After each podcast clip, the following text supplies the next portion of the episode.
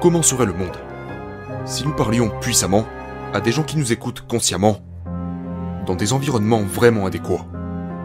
Ou, pour aller un peu plus loin, comment serait le monde si on créait le son consciemment, si on le consommait consciemment, et que l'on concevait tous nos environnements consciemment pour le son?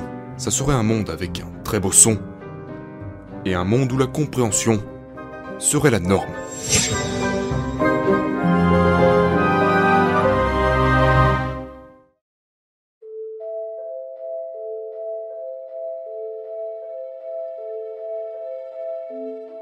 La voix humaine. C'est l'instrument dont nous jouons tous. C'est probablement le son le plus puissant au monde, le seul qui peut déclencher une guerre ou dire je t'aime. Pourtant, beaucoup de gens savent que quand ils parlent, les gens ne les écoutent pas. Pourquoi? Comment pouvons-nous parler de manière puissante pour changer le monde? Ce que je voudrais suggérer, c'est qu'il y a un certain nombre d'habitudes dont nous devons nous défaire. Alors j'ai rassemblé pour votre plaisir les 7 péchés capitaux de la parole. Maintenant, je ne prétends pas que ce soit une liste exhaustive, mais ces sept habitudes sont, je pense, des habitudes plutôt importantes que l'on peut tous adopter. Premièrement, les commérages. Dire du mal de quelqu'un qui n'est pas présent. Ce n'est pas bien. Et nous savons parfaitement que la personne qui fait ces commérages en fera sur nous cinq minutes plus tard. Deuxièmement, le jugement. Nous connaissons tous des gens qui emportent dans leur conversation, et c'est très dur d'écouter quelqu'un si on sait qu'on est jugé et qu'en même temps, on ne vous trouve pas à la hauteur. Troisièmement, la négativité on peut en faire une habitude. Ma mère, vers la fin de sa vie, est devenue très négative, et c'est dur à entendre. C'est difficile d'écouter quelqu'un quand il est très négatif. Une autre forme de négativité, c'est le fait de se plaindre. C'est l'art national du Royaume-Uni. C'est notre sport national. On se plaint au sujet de la météo, du sport, de la politique, de tout. Mais se plaindre est un malheur viral. Ça ne propage ni bonheur ni clarté dans le monde. Les excuses. Nous avons tous rencontré ce genre de personnes. Peut-être même que c'était nous. Certaines personnes ont un lance-blâme. Ils rejettent la faute sur les autres et n'assument pas leurs actions. Là encore, difficile d'écouter quelqu'un comme ça. En avant-dernière place, le sixième sur les sept, c'est l'exagération. En réalité, parfois ça rabaisse même notre langue. Si je vois quelque chose qui est tellement génial, comment je l'appelle? Et ensuite, bien sûr, cette exagération devient un mensonge, et nous ne voulons plus écouter des personnes qui nous mentent de manière flagrante.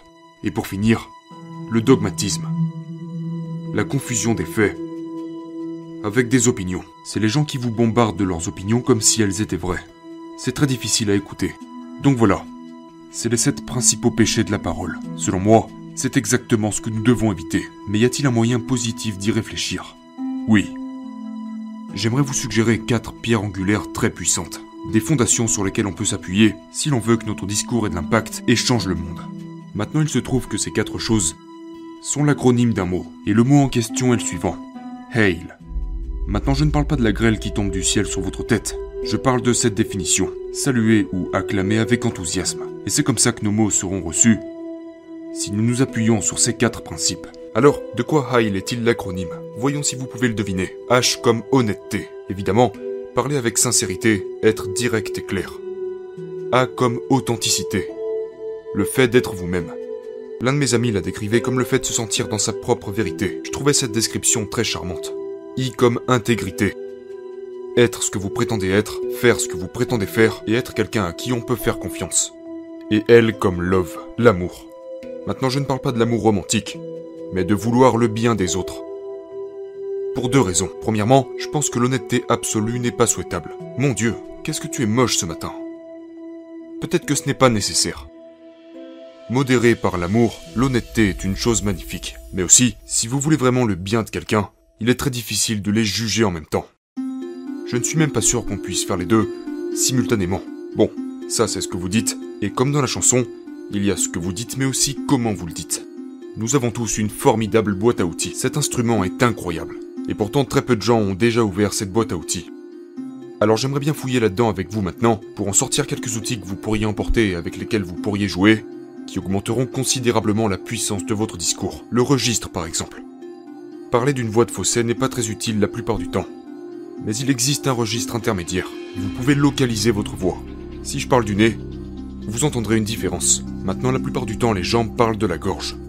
Mais si vous voulez avoir du poids, vous devez descendre votre voix dans votre poitrine. Nous votons pour des politiciens qui ont une voix grave. C'est vrai, parce que nous associons cette gravité avec la puissance, avec l'autorité. C'est ça, le registre. Puis nous avons le timbre. C'est la sensation que procure votre voix.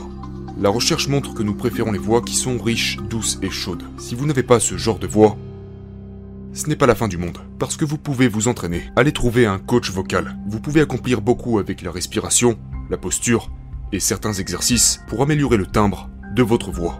Puis il y a la prosodie. J'adore celle-ci. C'est la voix chantante, le métalangage que nous utilisons pour exprimer le sens. C'est la première source de sens dans une conversation.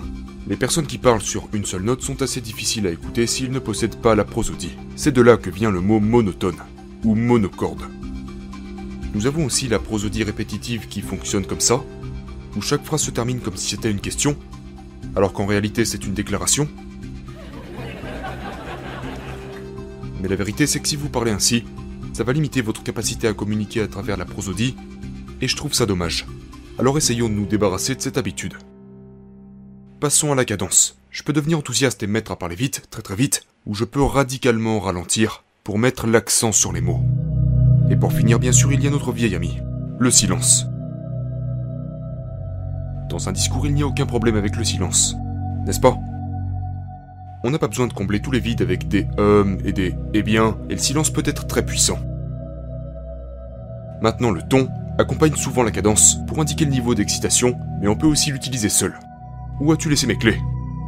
Où as-tu laissé mes clés? Le sens est un peu différent dans ces deux débits. Et pour finir, le volume. Je suis très enthousiaste quand je parle fort. Désolé si j'ai fait sursauter quelqu'un. Ou bien, je peux faire en sorte que vous soyez vraiment attentif à ce que je dis en parlant très doucement. Certaines personnes parlent constamment. Essayez de ne pas en faire partie. Imposer votre son aux personnes qui vous entourent de manière irréfléchie et inconsidérée, ce n'est pas agréable. Bien sûr, ça peut jouer un rôle important, surtout quand vous avez quelque chose d'important à dire, comme vous tenir sur scène pour parler à un public, demander quelqu'un en mariage, demander une augmentation, prononcer un discours lors d'un événement, quoi que ce soit. Si c'est important, vous vous devez de regarder dans cette boîte à outils ainsi que le moteur sur lequel elle va fonctionner en sachant qu'aucun moteur ne marche bien sans préchauffage échauffez votre voix. Laissez-moi vous montrer comment vous y prendre. Est-ce que vous pouvez vous lever un instant? Je vais vous montrer les 6 exercices vocaux pour réchauffer sa voix que je pratique avant chaque conférence que je donne. Si vous devez parler à quelqu'un d'important, faites-les. Premièrement, les bras levés. Inspirez profondément et expirez. Comme ça, encore une fois. Très bien. Ensuite, nous allons échauffer nos lèvres et on va le faire en disant Très bien. Et maintenant... Comme quand vous étiez enfant. Maintenant vos lèvres commencent à prendre vie, et ensuite, nous allons nous échauffer la langue comme ceci. La la la la la la la la la. Excellent, vous devenez vraiment bon. Maintenant on va rouler un R. Ça c'est comme le champagne pour la langue. Et pour finir, si je ne pouvais en faire qu'un seul, les pros l'appellent la sirène. Il est vraiment efficace. Ça commence avec oui et passe progressivement à O. Donc ça donne oui.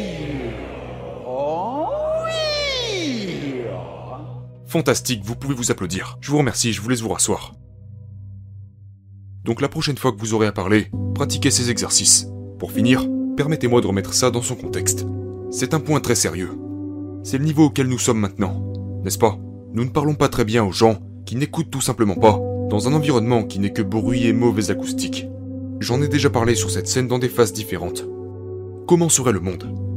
Si nous parlions puissamment à des gens qui nous écoutent consciemment, dans des environnements vraiment adéquats Ou, pour aller un peu plus loin, comment serait le monde si on créait le son consciemment, si on le consommait consciemment, et que l'on concevait tous nos environnements consciemment pour le son?